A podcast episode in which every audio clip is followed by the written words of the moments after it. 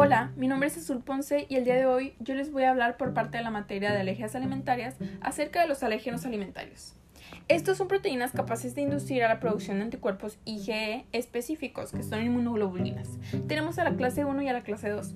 En la clase 1, estos son los alérgenos alimentarios que actúan como agente sensibilizante primario a través del intestino y provocan una reacción alérgica tras la ingestión del alimento.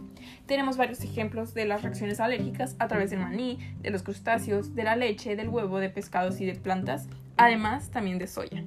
Y en cuanto a la clase 2, tenemos que son los que poseen baja inmunogenicidad tras la ingestión y la reactividad de su IgE resultante de la sensibilización primaria a alérgenos homólogos de una fuente diferente. De ejemplos tenemos a la BET-B1 familia, a la BET-B6 de proteínas homólogas, a las profilinas y a las albúminas séricas. Además, en los alérgenos alimentarios tenemos otras clasificaciones, como por ejemplo los epítopos T y los epítopos B. Estos, los epítopos B, son una unión específica de sitios de alérgenos para anticuerpos IgE, y los epítopos T son los receptores de las células T en los linfocitos. Enfocándonos un poco en los epítopos T, estos son péptidos lineales cortos de 12 a 15 aminoácidos de longitud y son alérgenos que se internalizan por células presentadas del antígeno APC, procesadas y se presentan a las células T con moléculas MHC de clase 2 en la superficie de las APC. En cuanto a los epítopos B, estos son áreas en la superficie de alérgenos que se unen a los IgE. Y tenemos a la clasificación del completo y a la conformacional. En el completo encontramos que son capaces de explicar completamente la capacidad de unión a IgE de un alérgeno o representar subestructuras de epítopos conformacionales. Y la clasificación de conformacional encontramos que son involucrados 20 o más aminoácidos y cubren gran parte de la superficie de la proteína.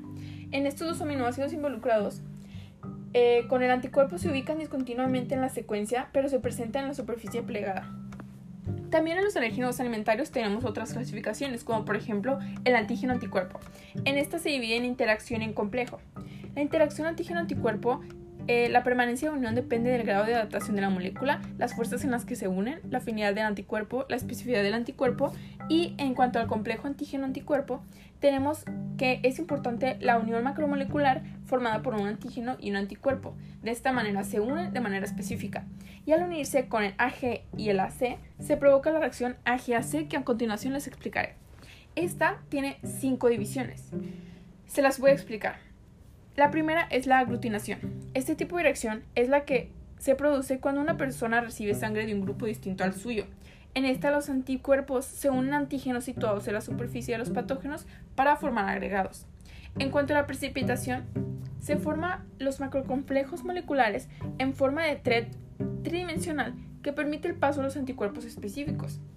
Los antígenos al unirse al anticuerpo forman complejos insolubles que precipitan y serán fagocitados posteriormente. Continuando con la reacción de neutralización, si el antígeno es tóxico, la unión con el anticuerpo provoca neutralización, eh, de ahí su nombre, de modo que no pueda ejercer su efecto tóxico en el cuerpo. Prosiguiendo con la reacción de opsonización, tenemos que el anticuerpo puede recubrir el antígeno para que sea reconocido por los fagocitos.